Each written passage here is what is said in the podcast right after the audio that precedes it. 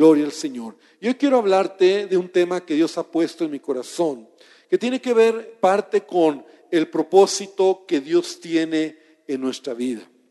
Yo quiero decirte que Dios quiere cumplir ese propósito en nuestra vida.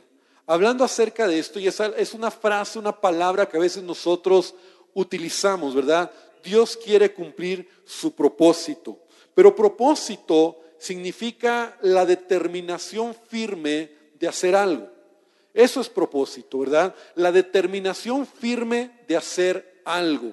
Cuando entonces decimos que Dios tiene un propósito, es que Él está determinado en cumplirlo, en hacerlo en tu vida. Él tiene algo grande.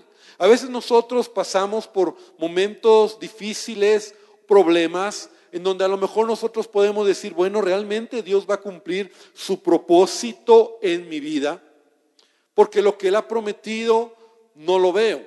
Y yo estaba leyendo la Biblia y a veces me gusta leerlo en la versión, en esta nueva versión, nueva traducción viviente, y una escritura que muchos de nosotros conocemos, Juan 10:10, 10, ¿verdad? Eh, donde dice, el ladrón no viene sino para matar, robar y destruir. En la nueva traducción viviente me gustó como dice, porque fíjate, te lo voy a leer. Dice, el propósito del ladrón es robar y matar y destruir. Mi propósito, dice Jesús, mi propósito es darles una vida plena y abundante. Entonces, me gustó esta versión, porque sabes, Dios quiere cumplir su propósito en tu vida. Como cuando Dios le dijo a Jacob, ¿verdad? No te dejaré hasta que haya hecho lo que te he dicho, ¿verdad? está hablando de propósito. Aunque este hombre, Jacob, era un hombre tramposo y todo estaba en su contra, Dios dijo, no te dejaré hasta que haga contigo lo que yo te he dicho.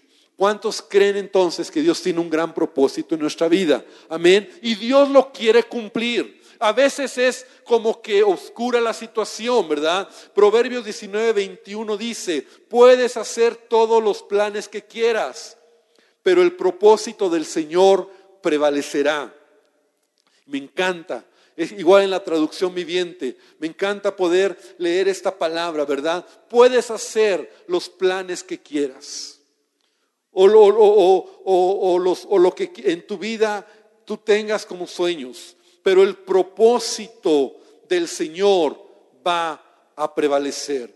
Entonces repite conmigo, Dios tiene un gran propósito. ¿Cuántos lo creen? Dios tiene un gran propósito. A veces, como te decía, hay pruebas. Y a veces nosotros decimos, ¿será que Dios ya se olvidó de mi familia? ¿Será que ya Dios se olvidó de ese llamado que me dijo que iba a darme? ¿Será que Dios ya se olvidó de ese trabajo o ese esposo o esposa que todavía estoy esperando? Porque eso es parte del propósito, ¿verdad? No veamos propósito como algo místico, ¿verdad? Sino parte de lo que Dios te quiere dar en esta vida. ¿Qué es lo que todavía no has llegado a ver? Y que lo estás esperando, ¿verdad? Entonces, Dios lo va a cumplir, Dios lo va a hacer, Dios va a cumplir su propósito, lo que Él ha prometido lo va a hacer. Y entonces nosotros, eh, en el libro de Hechos, por ejemplo, ¿verdad? Que es un libro que me encanta, ¿verdad? Muchos libros de la Biblia me apasionan, así de una manera muy particular. Pero el libro de Hechos me encanta leerlo y, y releerlo, ¿verdad? Porque es la historia de la iglesia primitiva, de la iglesia neotestamentaria, ¿verdad? Cuando Jesús asciende y es el derramamiento del Espíritu Santo, se habla del mover de la iglesia, ¿verdad? Encontramos el modelo de la iglesia en su más manera más pura de, de entender cómo se movía, pero también en todo el libro de Hechos encontramos momentos donde la iglesia está avanzando, la iglesia está en momentos gloriosos, pero también momentos donde la iglesia está pasando tribulación. Y esto me habla a mí de lo que es la vida. El libro de Hechos también me, me enseña de lo que es mi vida. Hay momentos gloriosos, hay momentos de victoria, hay momentos donde me extiendo, pero también hay momentos difíciles. A veces hay momentos oscuros. A veces hay momentos donde Dios en su bendita o en su manera tan particular de trabajar con nosotros nos mueve el esquema y nos mueve lo que tenemos, ¿verdad? Y entonces yo quiero que vayamos a un capítulo del libro de Hechos. Yo quiero que hoy podamos estudiar detenidamente en unos versículos, ¿verdad? Eh, un momento difícil que la iglesia está pasando. Capítulo 12 de Hechos, por favor, quiero pedirte que abras ahí. Libro de Hechos, capítulo número 12. Y, y vamos a leer los primeros versículos. Capítulo 12 de Hechos entra, ¿verdad? o estamos nosotros como entrando a un momento bien complicado de la iglesia. Dice, en aquel mismo tiempo, el rey Herodes echó mano a algunos de la iglesia para maltratarles y mató a espada a Jacobo, hermano de Juan. Y viendo que esto había agradado a los judíos, procedió a prender también a Pedro, y eran entonces los días de los panes sin levadura. Y habiéndole tomado preso a Pedro, ¿verdad? Le puso en la cárcel, entregándole a cuatro grupos de cuatro soldados, cada uno para que le custodiasen y se proponía sacarle al pueblo después de la Pascua. Entonces hasta ahí me quiero detener. Quiero que puedas captar, eh, quiero captar tu atención. Y lo primero que nosotros vemos es que Herodes, ¿verdad? Este Herodes, que la familia, ¿verdad? De, de, Herodes, ¿verdad? Ahora estamos viendo al nieto de Herodes el Grande, ¿verdad? El Herodes el Grande, el que nosotros a lo mejor siempre tenemos en mente, ¿verdad? Fue el que, bueno, el que ayudó al pueblo de Israel a reconstruir eh, su templo, ¿verdad? En Jerusalén. Pero Herodes el Grande fue también el que mandó matar a los niños. Eh, cuando Jesús nació, ¿verdad? Y todos recuerdan la historia, este, este Herodes, ¿verdad? Era eh, la gloria de Herodes y todo lo que hizo fue extraordinario, pero él murió y después vino otro que también se llamó Herodes, ¿verdad? Que él fue el que mandó cortar la cabeza de Juan el Bautista. Ya cuando Jesús había nacido, ¿verdad? Eh, perdón, había iniciado su ministerio, tenía 31 años Jesús, ¿verdad? Ya habían pasado más o menos 30 años. Este segundo Herodes, ¿verdad? Es el que manda matar a Juan el Bautista, le corta la cabeza y también es el responsable de mandar matar a Jesús, ¿verdad? Pero entonces viene el nieto, que también se llama Herodes. Y entonces el nieto es el que ahora en este contexto de Hechos capítulo 12, toma a algunos cristianos y la Biblia nos dice que los empezó a maltratar, a torturar. Otras versiones dice que los mandó a golpear y a torturar solamente por el hecho de ser cristianos. Y en lo que hace es matar a Jacobo. La historia dice que le cortó la cabeza.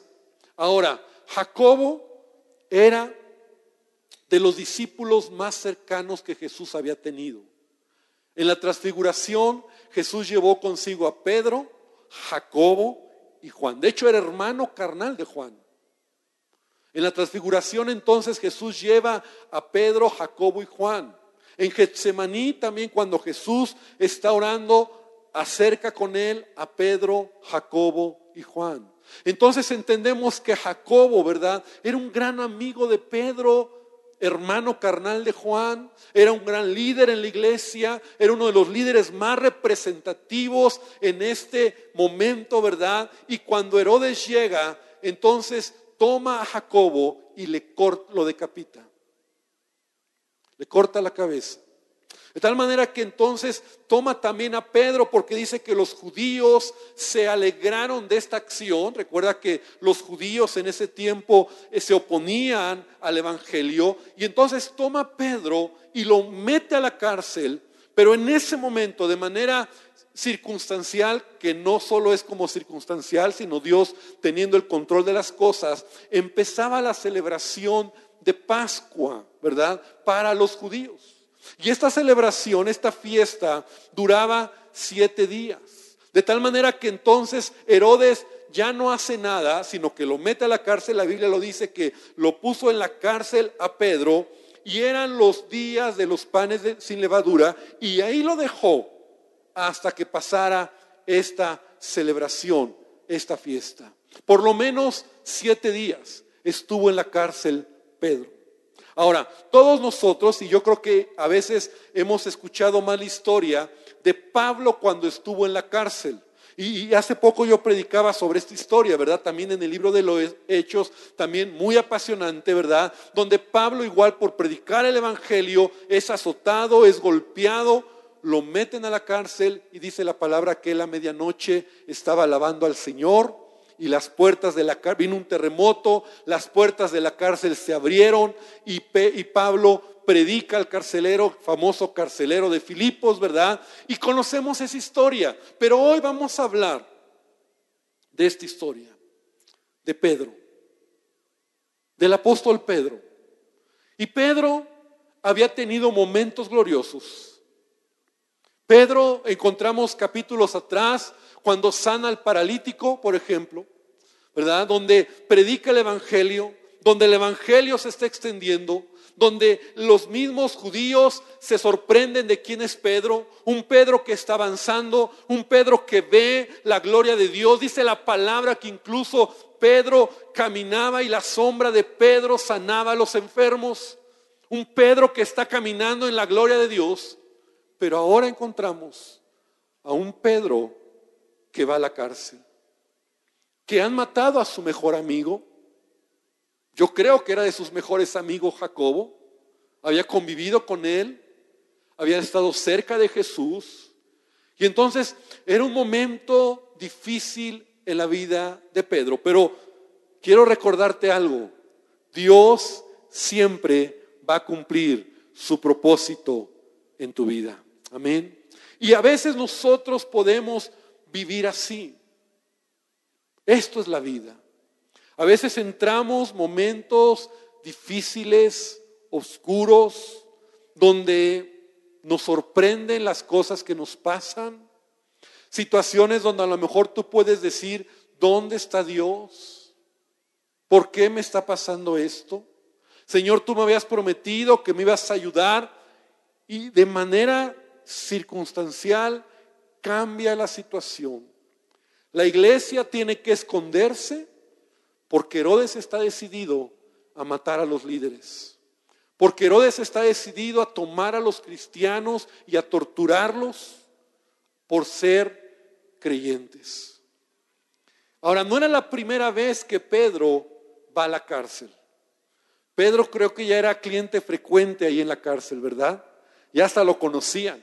Porque en esta ocasión es la tercera vez que Pedro, por causa del Evangelio, va a la cárcel. Pero hay una gran diferencia entre esta ocasión y las dos anteriores.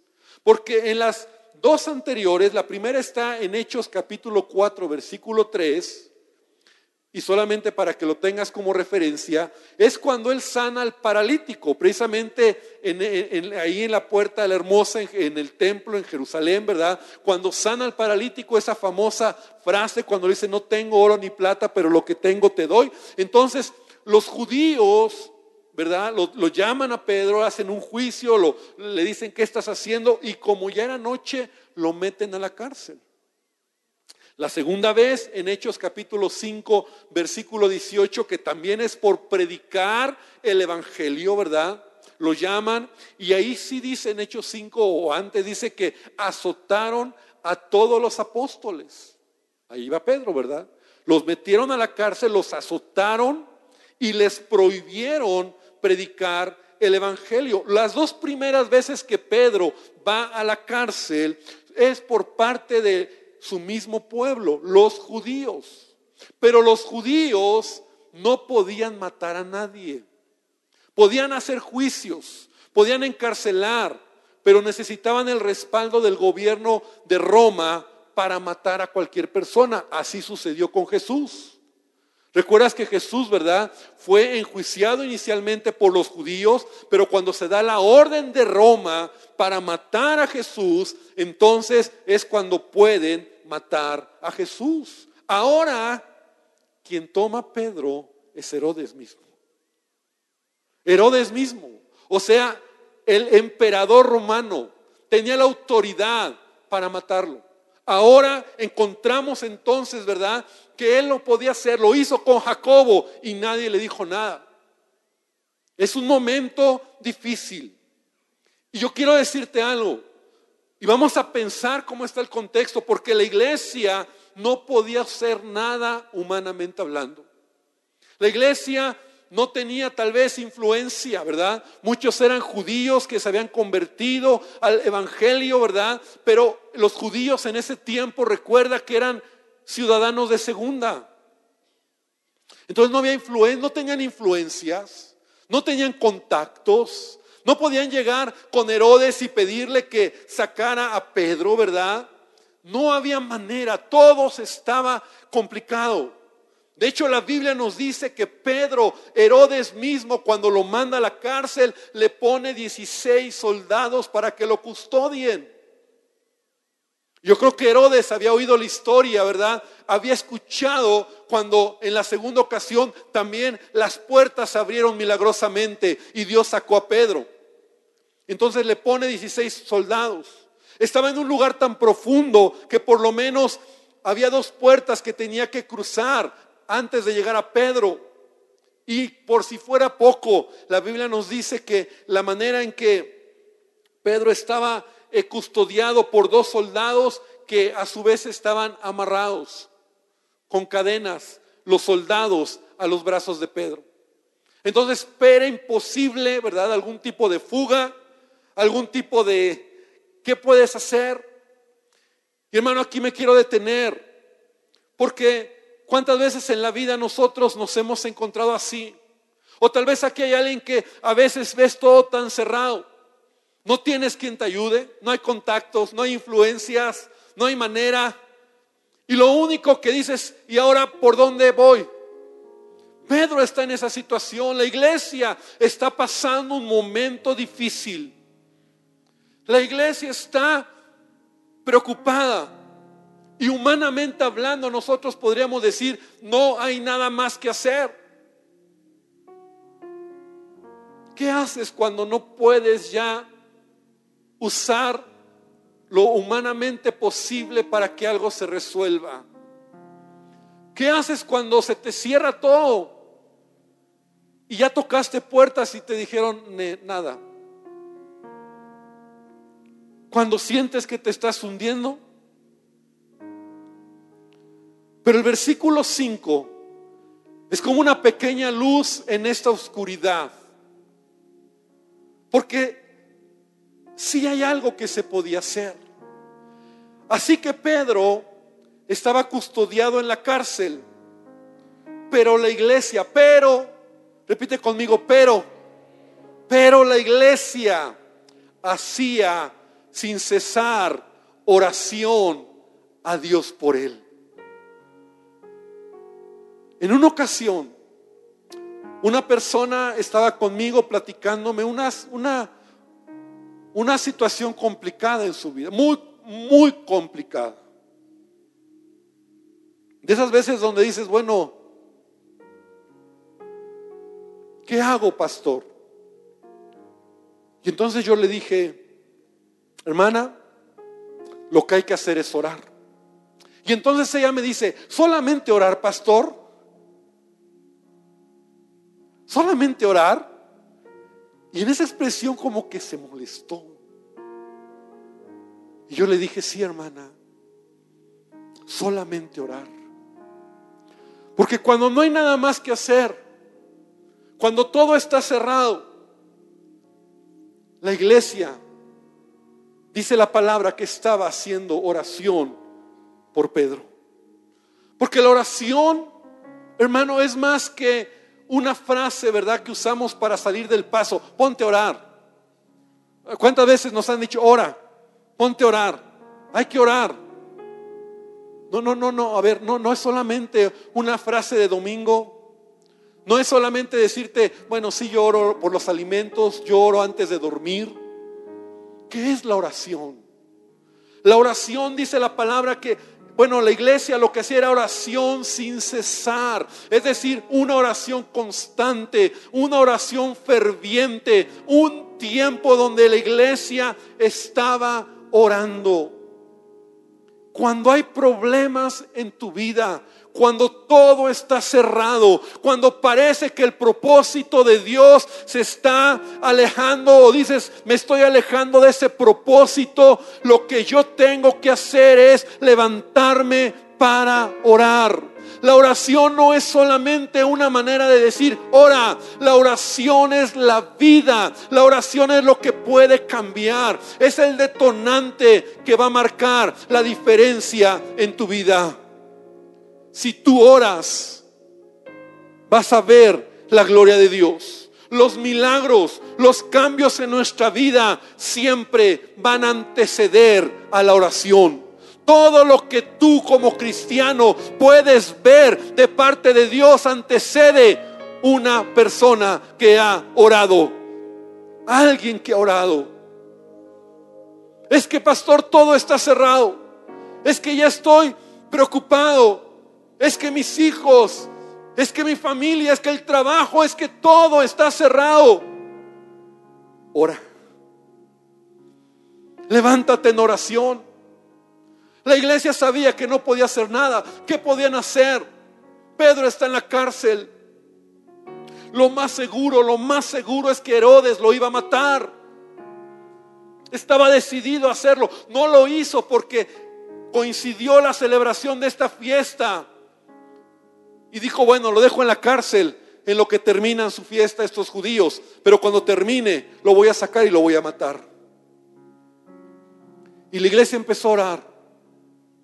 Un día, dos días, porque recuerda que la Pascua duraba siete días, entonces yo quiero suponer que pasaron varios días.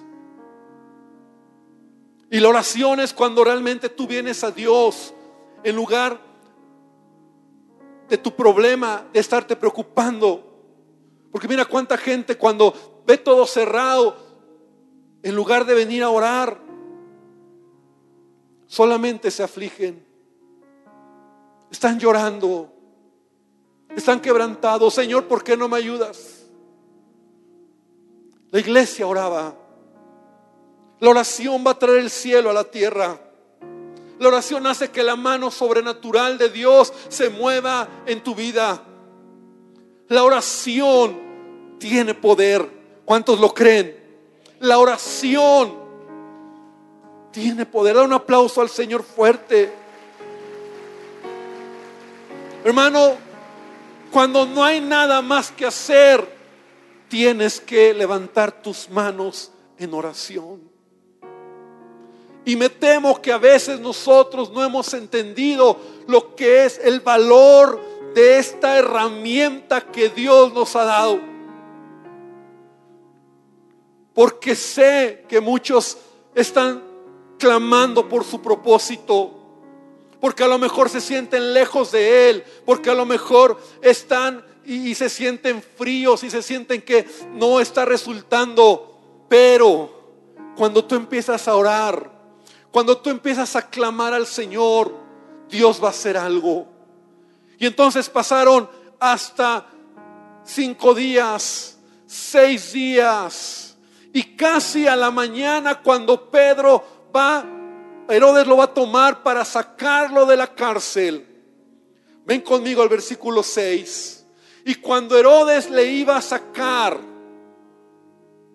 aquella misma noche, estaba Pedro durmiendo entre dos soldados. Y mira, Pedro es todo un caso. O sea, ¿cómo puede estar dormido? O de plano Pedro era muy dormilón. ¿Te acuerdas en Getsemaní? ¿Te durmió? O sea, y no puedes velar. O de plano Pedro le valía o Pedro estaba confiando en Dios. O Pedro sabía que su vida estaba en las manos de Dios. Ahora, no dista mucho de la realidad, porque cuánta gente a veces, a hay gente que me ha dicho, pastor, no pude ni dormir por un problema. O sea, y con respeto lo digo, ¿verdad? A veces yo, yo cuando estaba haciendo mi bosquejo, yo me acordé y dije, yo he tenido problemas difíciles, así fuertes, pero, pero la verdad me quedo dormido. O sea, pero qué difícil cuando te paras con el problema. Cuando te gana el sueño, pero al día siguiente te levantas con la idea de que no es un sueño, ¿no? A veces hasta dices, no es un sueño. Es el problema que está ahí. Pero hay gente que por problemas, por situaciones tan difíciles que tienen, no pueden dormir. Y Pedro, e-, este ya no es el Pedro está con Jesús, ¿verdad? Este es un Pedro lleno del Espíritu. Pero, pero es increíble, él está dormido y no está dormitando. Porque vamos a ver más adelante que el ángel lo tiene que empujar. Ah, le tocó el costado. No, no le dijo Pedro. El costado. O sea, yo no sé si le picó las costillas o qué pasó, pero. Ahora, ¿cómo pasas los problemas en tu vida? Mira, ven conmigo al Salmo capítulo 3. Salmo 3. Y yo quiero animarte, iglesia, porque yo también ya me tomé este reto, lo decía en la primera reunión, que memorices este salmo. Pequeñito, es pequeño. Salmo 3 dice, David escribe este salmo. David está pasando por un momento difícil. David está siendo perseguido por su hijo Absalón para matarlo, para quitarle el reino. Y en ese contexto de, crisis, David dice, oh Jehová, ¿cuántos se han multiplicado mis adversarios? Muchos son los que se levantan contra mí. Muchos son los que dicen de mí, no hay para él salvación en Dios. Esa palabra Selah, que algunos tienen ahí en su Biblia, aprovecho para decirte que sabes lo que indica, indica medita en este en esto que has leído. Reflexiona en esto que has leído. Entonces, detente, Estás pasando problemas. David está diciendo, estoy pasando momentos difíciles, me están persiguiendo, se están burlando de mí. Pero sigue, mas tú, oh Jehová, eres escudo alrededor de mí, mi gloria y el que levanta mi cabeza. Con mi voz clamé a Jehová y él me respondió desde su monte santo. Otra vez, Selah. Primer, primer, primer, primer momento, el problema. Segundo momento, yo clamé al Señor. Porque cuando hay problemas, ora. Porque cuando está todo cerrado, ora. Porque la oración tiene que ser algo en tu vida que tienes que venir a buscarle a Él para entender que cuando hay situaciones difíciles, la oración hará que la mano de Dios se mueva a favor tuyo. Amén. Ora, ora, ora y sigue orando. Y David dice, clamé al Señor. Clamé al Señor. Y entonces sigue.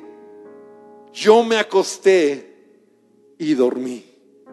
Y desperté porque el Señor, porque Jehová me sustentaba. Y no temeré a diez millares de gente que pusieren sitio contra mí, porque Él es tu escudo, porque Él es tu ayuda. Amén. Entonces, iglesia, da un aplauso al Señor. Yo me acosté y dormí. Y dice adelante en el Salmo 4.8, en paz me acostaré y asimismo dormiré. Este salmo no es solo para que se lo enseñes a tu hijo de niño, yo se lo enseñé a mis hijos de pequeñitos y lo decían cada noche. Este salmo está en un contexto de confía en el Señor. Ay, pastor, pero si usted supiera mi problema, usted supiera mi aflicción, usted supiera mi dolor, usted supiera mi, mi carga, usted es que usted no está en mis zapatos. Pedro estaba en una situación tal vez peor que tú y que yo, y él está esperando en Dios.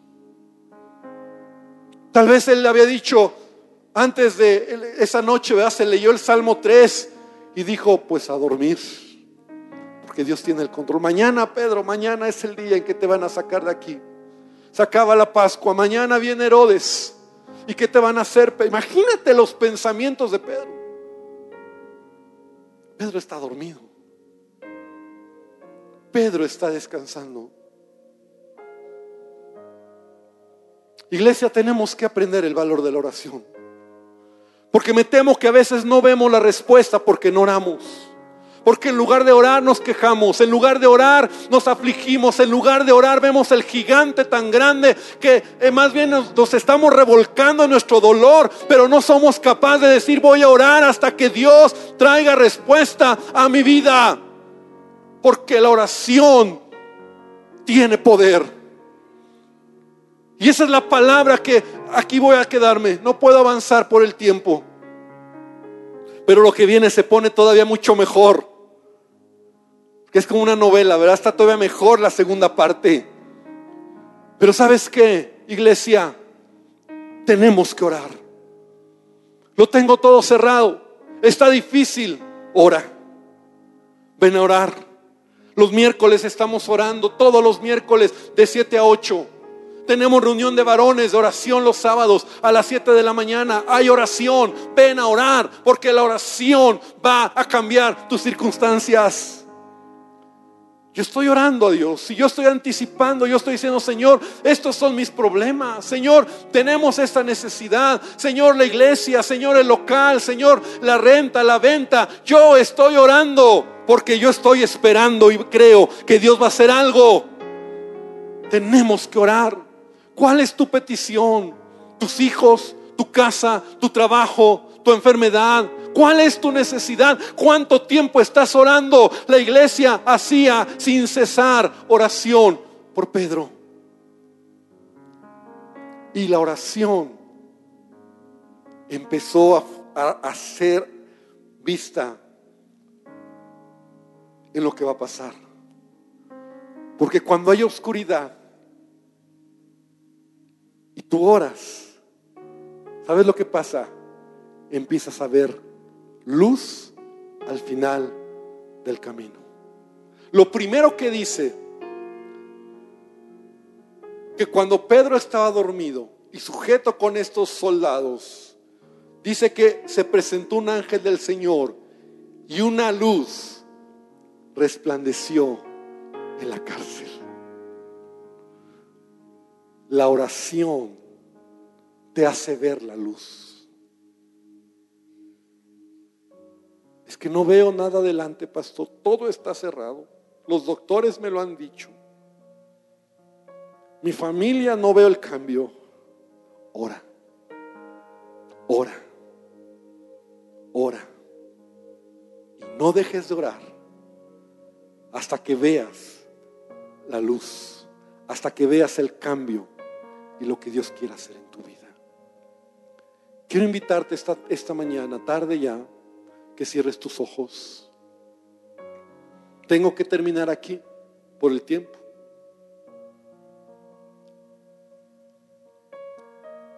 Pero yo quiero traer esta palabra a tu vida. Yo te quiero decir, iglesia, que el Espíritu Santo está aquí para despertar en nosotros el entendimiento. Tal vez tú te has alejado del propósito. Tal vez tú te sientes lejos. Tal vez las cosas ya no son como antes. Tal vez estás pasando por problemas. Hoy la, respuesta a tu necesidad es haz oración. Levántate en oración. Ora, ven a orar, busca al Señor hasta que Dios no haga algo en tu vida. Ora. Entiende el valor de la oración, porque en tu vida vas a tener queja o fe. En tu vida vas a tener angustia o confianza. En tu vida vas a mirar lo que Dios quiere hacer o te vas a hundir en tus problemas. Entiende que el propósito de Dios para tu vida es que tengas vida y vida abundante. Entiende que hoy, hoy te, Dios te está diciendo, yo lo voy a hacer, yo lo voy a cumplir, yo lo voy a trabajar en tu vida. Pero tal vez tienes que venir y regresar el momento de decir, Señor, voy a orar, voy a buscarte, me voy a levantar en oración y voy a creer que tú lo vas a hacer. No importa que oscuro esté el panorama. No importa que no haya influencias, no importa que no tenga contactos, no importa que ya toqué las puertas y se cerraron, no importa lo que me dijeron los médicos, no importa, yo voy a orar, yo me voy a levantar. Y si esa es tu fe y si esa es tu realidad, ¿por qué no te pones de pie en esta tarde? ¿Por qué no levantas tus manos al Señor y dices, Señor, aquí estoy, aquí estoy, voy a levantarme en oración? En oración. Ven a orar, busca al Señor. Tenemos casa de oración. Vamos a orar, a orar, a orar hasta que veamos la gloria de Dios en nuestra vida. Hasta que veamos la gloria de Dios en nuestra familia, en nuestros hijos hasta que veamos la respuesta en nuestro trabajo, en nuestras finanzas. Voy a orar porque no es una palabra dominguera. La oración tiene poder. La oración cambió las circunstancias porque Pedro todavía tenía un propósito en las manos de Dios. Levanta tu oración al Señor hoy dile, Señor, quiero entender esta realidad. Ora, ora hasta que veas la gloria de Dios. Es que no tengo tiempo, es que no puedo. Pero si tienes tiempo para preocuparte, si tienes tiempo para ir a buscar otros, otras opiniones, si tienes tiempo para estarte afligiendo, nos hemos desenfocado y Señor, yo te pido que bendigas a tu iglesia esta tarde. Te pido que tú nos ayudes a entender el valor de la oración. Gracias, Padre, porque tú nos amas y tú quieres y tú quieres cumplir tu propósito en nuestras vidas. Porque no nos vas a dejar hasta que hayas hecho con nosotros lo que nos has dicho. Y te pido que tú nos lleves con bien a nuestra casa. Que este domingo, primer día de la semana que venimos aquí, Señor, podamos nosotros entender el valor de la oración. Y yo te animo a que vengas a orar. Yo te animo a que te despiertes tu corazón en lugar de quedarte en casa preocupado, afligido. Busca al Señor en oración.